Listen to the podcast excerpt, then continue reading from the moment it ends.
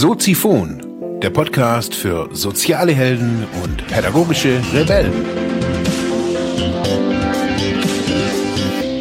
Herzlich willkommen, meine lieben Zuhörer bei Soziphon, dem Sozialarbeiter-Podcast. Mein Name ist Mark Hummer und ich freue mich, dass du wieder eingeschaltet hast. Thema der heutigen Episode ist Sozialarbeitsfront trifft digitales Nomadentum. Ja, herzlich willkommen, meine lieben Zuhörerinnen und Zuhörer. Heute, ja, für mich mit einer ganz spannenden Episode. Ich hatte mich vor, ja, längerer Zeit war bei mir so ein, ja, so eine Art Tief. das war, hm, ich habe jetzt lange an meinem Unternehmen gearbeitet und das so versucht voranzubringen und ja, habe da äh, natürlich irgendwie Aufträge auch zurück. Also ich habe wenig Marketing machen können, weil ich viel intern umstrukturiert habe, viel am Unternehmen ausgerichtet habe.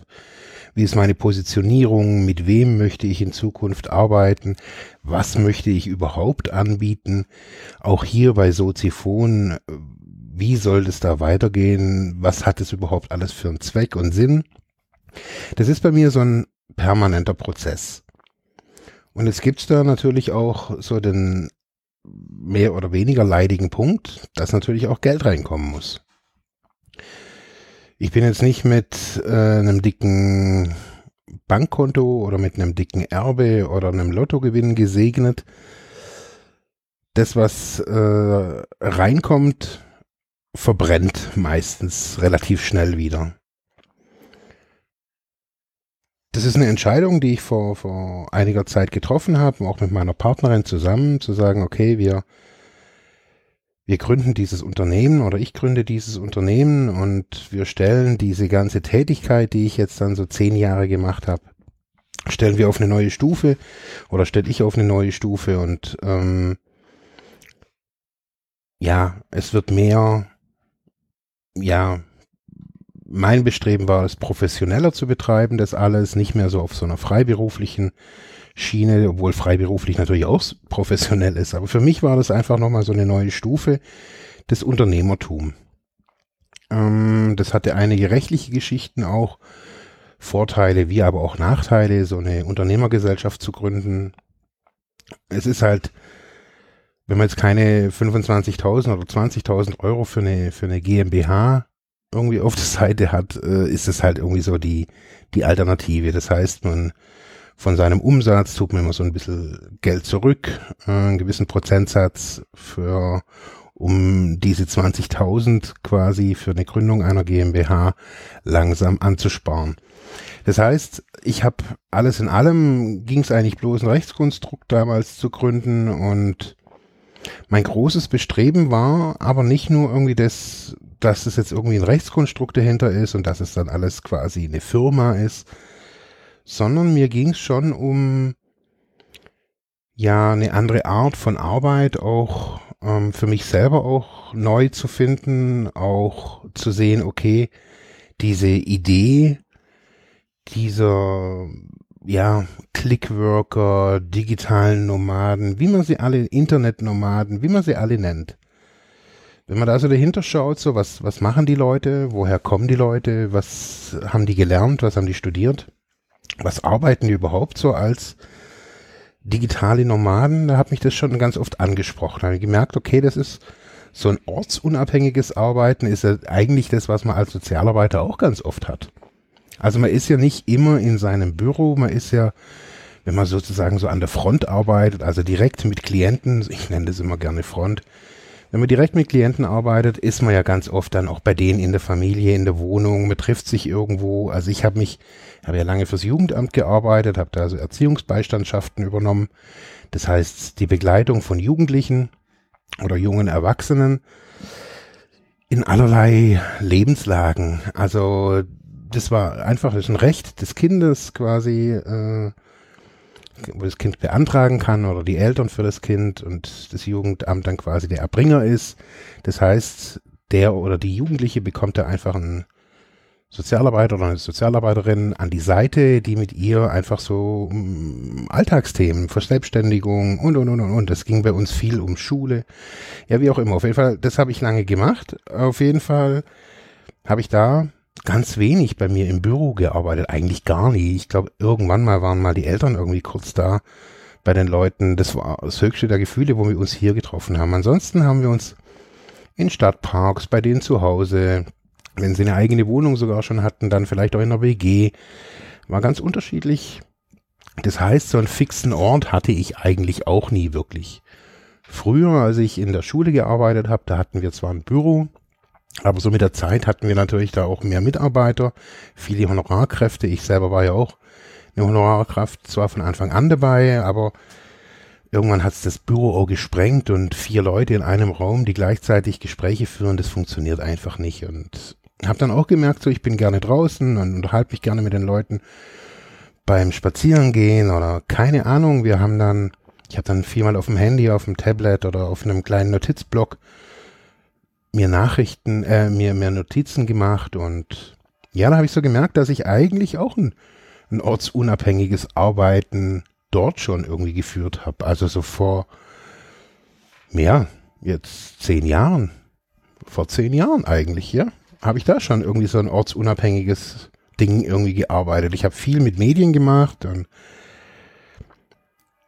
also das heißt es bloß irgendwie, dass ich irgendwie so ein, so ein Schreibprogramm auf dem, auf dem Handy damals hatte und dann habe ich mir da halt Notizen gemacht oder ich habe so ein kleines Moleskine-Buch da dabei gehabt und aber unterm Strich hatte ich dann zwar irgendwo ein PC stehen, aber dieser PC hätte auch irgendwo anders stehen können als in der Schule. Also so wichtig wie man das ganz oft denkt, ist so dieses, dieser Ort des Arbeitens gar nicht. Auf jeden Fall nicht als Sozialarbeiter. Ja, aber ich war ja bei dieser, bei diesem Tief, wo ich hatte und das heißt so, ich habe das alles auf eine neue Stufe gesetzt, so, ähm, ich habe eine Firma gegründet und ich wusste auch so, okay, einige der Tätigkeiten, die ich früher gemacht habe und mitunter war das eben auch so diese Jugendamtsgeschichte, die wollte ich einfach auch nicht mehr. Das, das ging für mich nicht mehr. Ich habe das jetzt viele Jahre gemacht, vieles im, im Jugendbereich eben, also sei es fürs Jugendamt, sei es für Jugendzentren, dann nachher auch, dann ging ja die Geschichte los mit, Medien, äh, mit medienpädagogischen Projekten. Alles Mögliche habe ich da irgendwie gemacht und ja, wenn man das alles irgendwie so auf eine neue Stufe hebt und sich quasi so konsolidiert, quasi neu aufstellt, so ein nicht eine 180-Grad-Wendung, also wenn man es so bei den Startups oft hört, so ein Pivot, so ein, so ein, äh, so ein kompletter Umkehreffekt, der war bei mir nicht. Es war eigentlich eher so ein Aussortieren, zu sagen, okay, wo möchte ich in Zukunft noch arbeiten, wo möchte ich in Zukunft nicht mehr arbeiten. Und diese Entscheidung, mich da so zu positionieren und auch so quasi mein Unternehmen so aufzustellen, wie es heute jetzt hier auf, aufgestellt ist, eben ortsunabhängig, fast komplett digital, arbeite ich eigentlich jetzt heutzutage so quasi als digitale Nomade. Nomade. Ich habe hier zwar mein Büro, hier in Ravensburg, das ist jetzt nichts High-End-mäßiges und da könnte man sicherlich auch noch so ein ganz modernen, ganz coolen Coworking Space draus machen. War ja auch schon mal angedacht, aber nun ja, schlussendlich gibt's hier halt einfach jetzt Raum, in dem ich mit meinen Klienten einfach in Ruhe reden kann, in die, die, den ich für mich so einrichten kann, dass sich Menschen da wohlfühlen. Und das sagen mir auch eben, habe ich ja schon ein paar Mal so gesagt, das sagen mir auch ganz viele, dass sie sich hier eigentlich echt total wohlfühlen, weil hier eine gute Atmosphäre ist. Die ist einfach nicht so, die Atmosphäre in diesen Räumen hier, die ist einfach nicht gestresst. So würde ich es einfach nennen. Sie ist nicht gestresst, sie ist gut. Ähm, ich habe jetzt keine, was man da alles so machen kann. Hier ist nichts mit Feng Shui oder sowas. Das ist alles irgendwie gebraucht, zusammengestückelt, alte Sofas hier drin und ähm, Schreibtisch, Schreibtische und nun ja, aber unterm Strich lebe ich ein ortsunabhängiges, äh, ein relativ ortsunabhängiges Arbeiten. Ich kann meinen kompletten Tag zu Hause gestalten. Ich kann den auf dem Fahrrad gestalten. Ich habe meine, meine Dinge, mit denen ich arbeite, eigentlich immer dabei. Also sei es mein, mein Aufnahmegerät, mein Headset, mit dem ich jetzt gerade aufnehme, mein Laptop. Ähm, das habe ich eigentlich immer irgendwie alles dabei oder das, was ich halt irgendwie so brauche. Es passt auf jeden Fall alles so grob im A5-Format. Das habe ich so festgestellt. Bei mir ist mittlerweile jetzt seit zwei Jahren alles auf A5-Größe. Das finde ich eine sehr handliche Größe. Daher habe ich so ein 8 Zoll Tablet. Ich habe ein 10 Zoll Netbook. Das ist alles nichts Neues. Das ist alles altes Zeugs, mehr oder weniger. Das Tablet ist einigermaßen neu, aber ansonsten habe ich eigentlich nichts wirklich ganz Neues. Somit ist das alles preislich relativ gut und ich komme da so, ich könnte jetzt auch nach New York fliegen, könnte mir dort für 30 Euro am Tag äh, ein Coworking Space, also einen Büroraum mieten und könnte quasi meine Tätigkeiten von dort aus machen. Würde niemand merken, dass ich nicht mehr in Ravensburg bin. Das war für mich ein ganz wichtiges Ziel. Jetzt ist es aber so, dass man halt als Unternehmer nicht immer Aufträge hat, besonders nicht in so, einem, in so einer Startphase, wo man sich neu aufstellt, ist es so, dass viele einem natürlich noch aus den alten Trotz kennen, also aus diesen medienpädagogischen Projekten oder bei mir jetzt aus sozialpädagogischen Tätigkeiten und gleichzeitig auch so die Bereitschaft, irgendwie bei sich selber hinzugucken, also zu gucken, brauche ich jetzt einen Coach, brauche ich irgendwie was bei Marx so von, in Form von Persönlichkeitsentwicklung ja, also dieses Standing ja oftmals auch nicht gegeben ist und ähm, oder auch irgendwie die Bereitschaft nicht da ist. Und das heißt dann unterm Strich für mich, ich komme in Panik, kein Geld.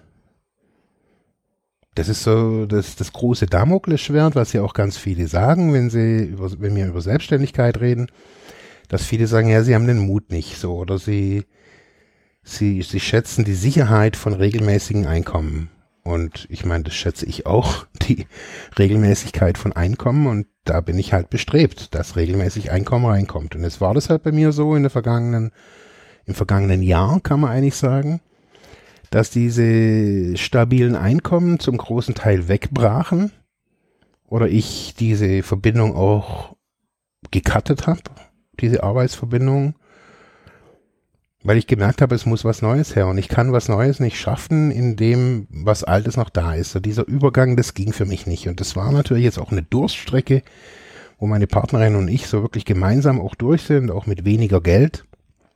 Und jetzt nicht, dass ich gar nichts verdient habe, aber so das, was reinkam, das hat grad so, ja, immer irgendwie so genutzt. Also um meine Fixkosten. Also ich konnte auf jeden Fall keine großen Sprünge machen.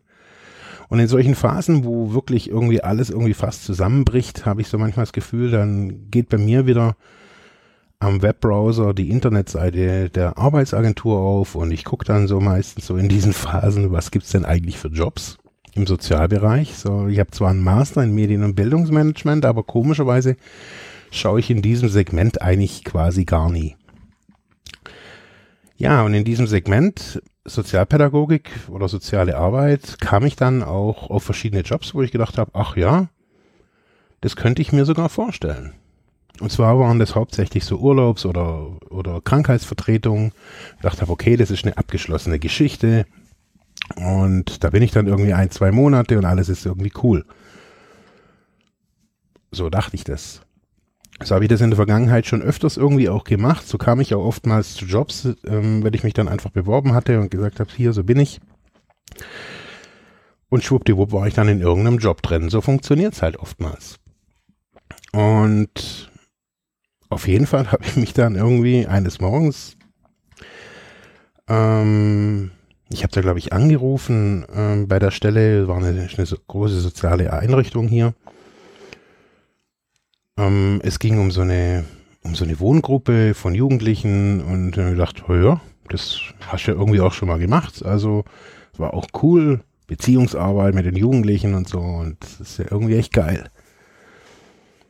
Also so schwierig die jungen Leute ja auch immer irgendwie so wahrgenommen werden. Also wenn man sie in so einer Gruppensituation hat, ich finde, es ist, auch wenn es kracht, ich finde es trotzdem irgendwie cool. Also Jugendliche begleiten zu können und da vielleicht auch ein bisschen auf einen neuen Weg zu bringen. Ich finde es super. Auf jeden Fall habe ich mir gedacht, hey, klar, das kann ich mir vorstellen, so dieses Jahr irgendwie, das war, glaube ich, pff, keine Ahnung, Juli oder Herbst oder sowas schon. Auf jeden Fall habe ich da halt jetzt ohne viel Muße habe ich da mich hingesetzt und habe da einfach so eine relativ standard emotionslose Bewerbung hingeschickt. Die sieht bei mir mittlerweile natürlich schon relativ dick aus. Ich habe die jetzt auch nie wieder groß überarbeitet. Da steht relativ viel Fachliches eben drin, was ich, also es sind halt beim Lebenslauf ein paar Seiten, die bei mir einschlägig sind, die ich für wichtig erachte und die habe ich da hingeschickt und dann hieß es gleich, oh super, die schauen mal und auf jeden Fall ging es jetzt ein paar Wochen und äh, gar keine Ahnung wie lange, ich habe da gar nicht mehr dran gedacht. Auf jeden Fall wurde ich jetzt eingeladen zum, zum Gespräch und es war für mich dann, ich habe mir gedacht, okay, soll ich dir jetzt irgendwie sagen, eigentlich habe ich gar kein Interesse mehr daran, weil ja, ich jetzt mittlerweile auch irgendwie noch ja, verschiedene Sachen irgendwie mache, wo jetzt auch wieder Geld reinkommt. Ähm, Projekte sind gestartet und so weiter. Und ich gedacht, okay, hm, was könnte ich denn? Habe so überlegt, okay, wenn die mir jetzt echt ein cooles Ding irgendwie anbietet, würde ich da arbeiten. Und ich gedacht, ja, wenn die mir was echt Geiles, wenn wenn es da irgendwas Cooles gibt und das muss jetzt nicht hoch, es ging mir nicht um Bezahlung, sondern es ging mir eigentlich eher um den Inhalt. Dachte, wenn die mir da einen coolen Job anbietet, hey, why not? Also jetzt nicht ein Leitungsjob oder sowas, sowas hätte ich schon gleich gar nicht gemacht. Also das habe ich auch irgendwo gesehen, pädagogische Leitung, wo ich denke, boah, nee, bloß nicht. Also pff, m -m. das mache ich dann lieber irgendwie hier so bei mir in meinem eigenen Business. Auf jeden Fall kam ich da an und wir hatten eigentlich ein Gespräch, das wäre meines Erachtens nach zwei Minuten eigentlich schon fertig gewesen. Also weil ich habe hab das eigentlich echt sehr selten erlebt. Ähm, ich stehe ja eigentlich auf Offenheit. Aber ich habe dann so gemerkt, so in diesem Job ging es drum um unbegleitete minderjährige Flüchtlinge.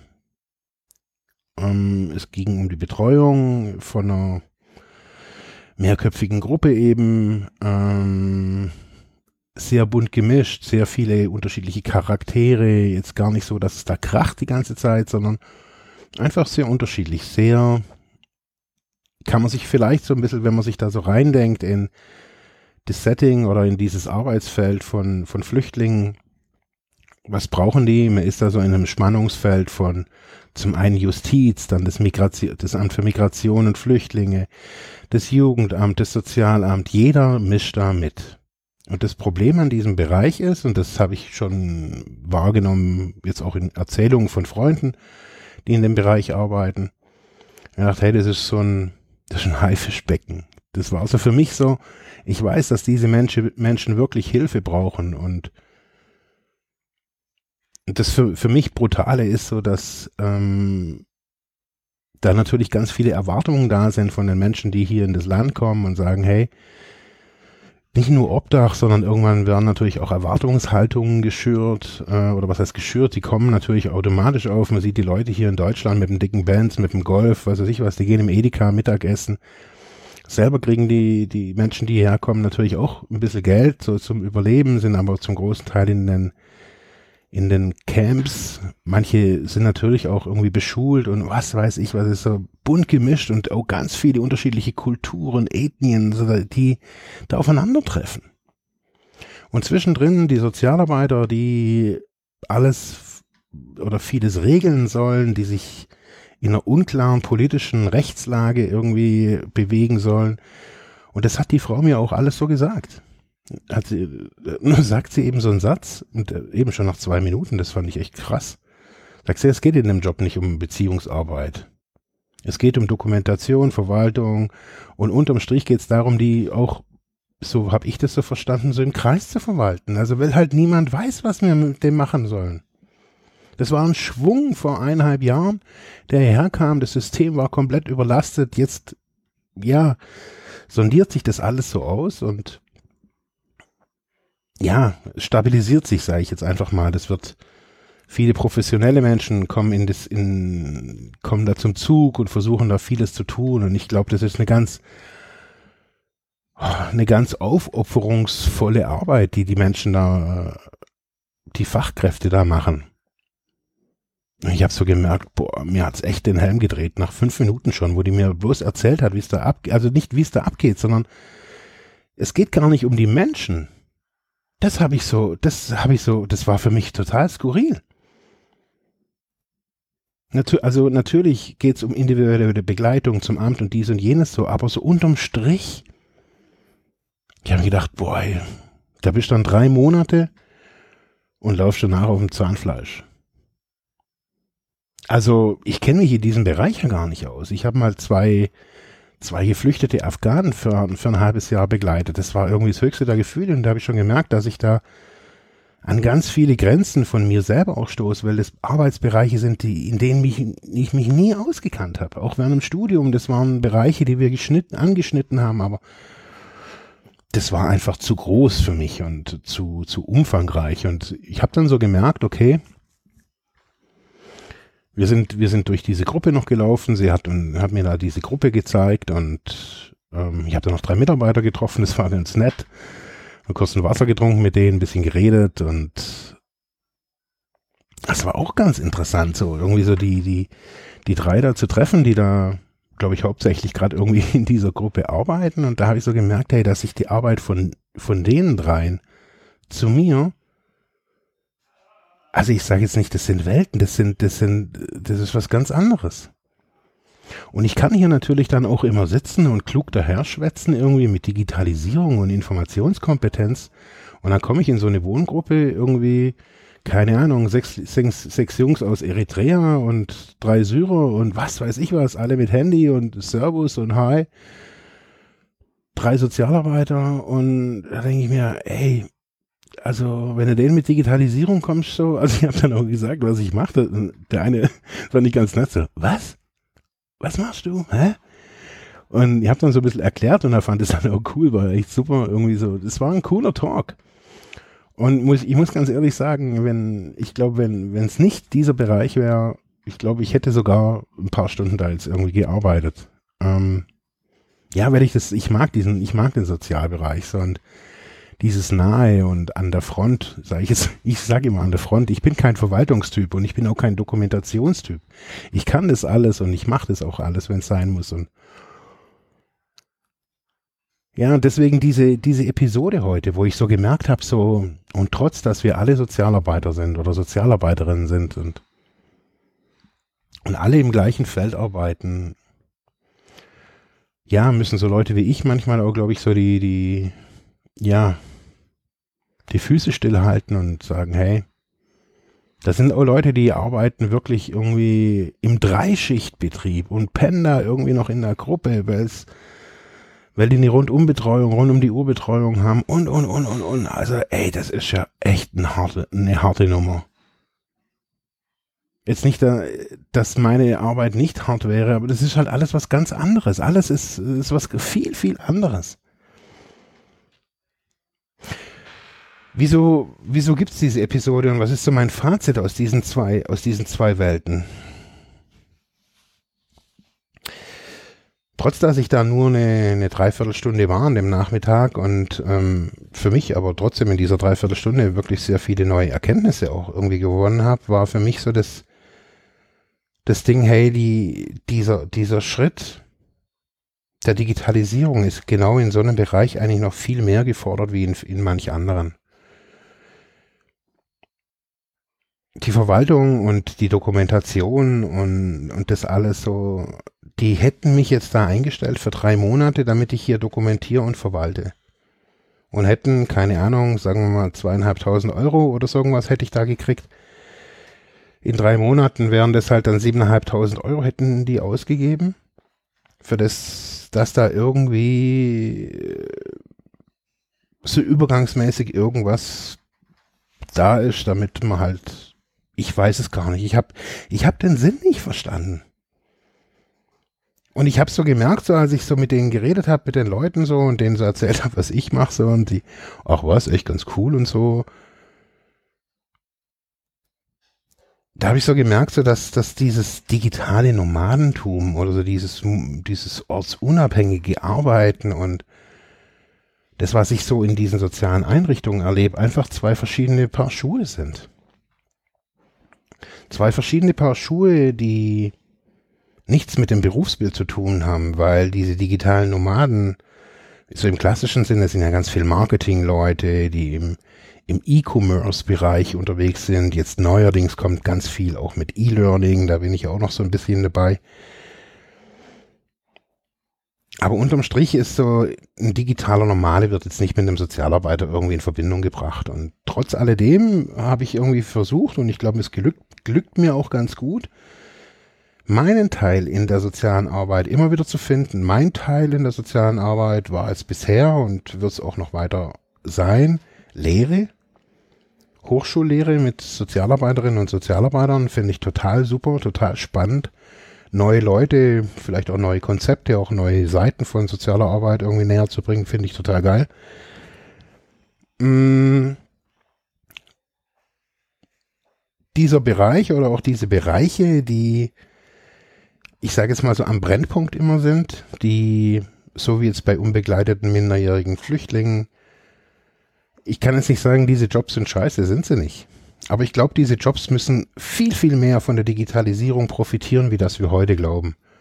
Dass es so Arbeitsbedingungen weggeht. Ich habe mir gedacht, ey, what the fuck, was ist denn das hier? Zettel um Zettel um da sitzen da drei, vier Leute und, und, und ein Berg von Papieren in diesem Büro. Also so habe ich wahrgenommen.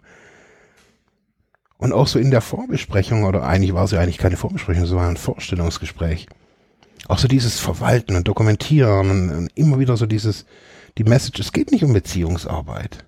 Es geht nicht darum, irgendwie da mit den eine Beziehung aufzubauen, sondern es geht um Verwaltung. Es geht um die sind jetzt hier und dann sind die vielleicht wieder weg und bla bla bla. So, pff. Diese Leute wollen, brauchen Hilfe, diese Flüchtlinge. Und ich glaube, dass wir genau in solchen Bereichen unseren Fokus legen müssen. Nicht auf diese Eierschaukelbereiche, die, sage ich mal, ich zum großen Teil auch abdecke. Also wo es jetzt halt keinen direkten äh, Kontakt irgendwie manchmal gibt. Also Sozialarbeit studieren, das ist was anderes, wie wenn ich mit unbegleiteten äh, minderjährigen Flüchtlingen arbeite. Das ist was komplett unterschiedliches. Die verstehen mich oder zum großen Teil verstehen die mich und ähm,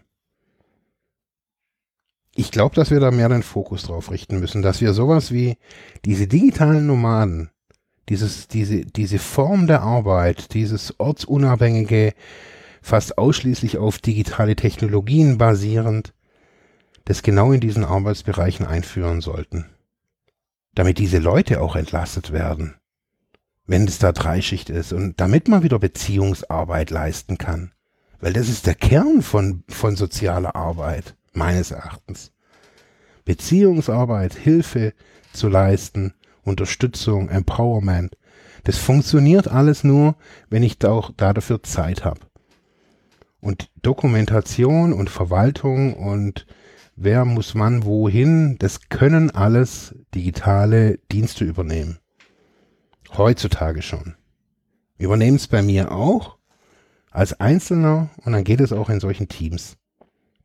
In diesem Sinne würde ich mir wünschen, dass diese zwei Bereiche, diese zwei Arbeitsformen, diese zwei, diese Profession und dieser, keine Ahnung, dieses Mindset irgendwie zusammenwachsen das digitale Nomadentum und die soziale Arbeit. Wir könnten viel, viel mehr davon profitieren. Die soziale Arbeit wird mehr davon profitieren, wenn sie sich viel mehr solchen Menschen bedienen würde, die Clickworker oder allgemein, die digital unterwegs sind. Also, man, ich hätte auch auf Stundenbasis gearbeitet. Kein Problem. Zack, zack, zack, zack, zack. Mache ich nur ganz spezialisierte Aufgaben. Alles möglich. Wir müssen uns da dafür, glaube ich, öffnen, da Möglichkeiten schaffen, auch Rahmenbedingungen schaffen, auch gesetzliche Rahmenbedingungen, die Arbeit äh, da auch attraktiv macht, auch Verdienstmöglichkeiten, die attraktiv sind. Und dann, um dann vielleicht auch wegzukommen von, von diesen Tretmühlen, in denen wir oftmals sind und sagen, ja, die Sicherheit, die ist mir halt doch auch wichtig. In diesem Sinne, noch einen schönen Tag. Ein schönes Wochenende wünsche ich euch und wir hören uns nächste Woche wieder. Ja, das war's für heute mit diesem Thema. Ich hoffe, ich konnte dir weiterhelfen, vielleicht Denkanstöße geben oder sogar ein bisschen inspirieren. Ich würde mich freuen, wenn du Soziphon weiter unterstützt, indem du weiter zuhörst, mich auf iTunes bewertest, Kommentare schreibst oder diese Episode per PayPal oder Flatter finanziell unterstützt. Dankeschön.